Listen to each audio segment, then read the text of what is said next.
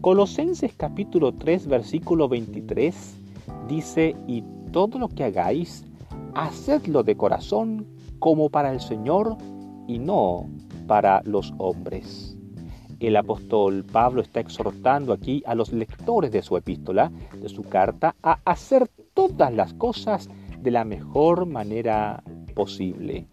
Una versión más moderna de la Biblia dice, todo lo que hagáis, hacedlo con excelencia, porque es para Dios y no para los hombres. La palabra excelencia viene del latín excelentia y significa literalmente excederse, hacer más de lo que se le pidió o lo que debe hacer.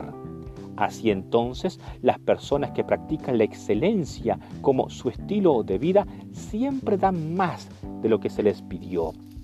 Son personas que son capaces de caminar la segunda milla con tal de que el objetivo, el propósito sea cumplido.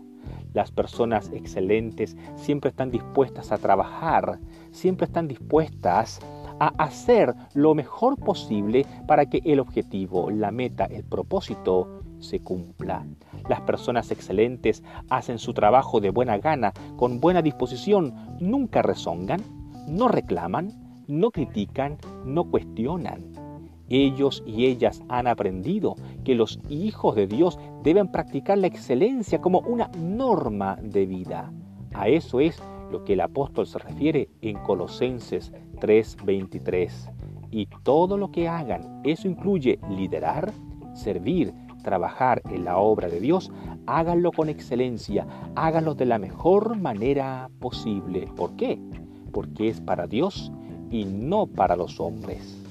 Así entonces, la próxima vez que usted sea honrado o bendecido con, por ejemplo, asear el templo, limpiar los baños de la iglesia o incluso coordinar un culto, dirigir personas o recibir personas en su casa para un grupo pequeño, hágalo con una sonrisa en su rostro. Hágalo con amabilidad, con disposición, con rapidez, porque el trabajo que está haciendo no es para el pastor, no es para el líder, ni siquiera es para la denominación, es para Dios.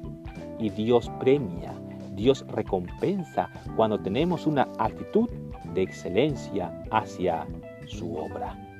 Estimados líderes, recordemos entonces, todo lo que hacemos y todo lo que hagamos debe ser lo mejor de lo mejor, porque es para nuestro Señor. Dios les bendiga.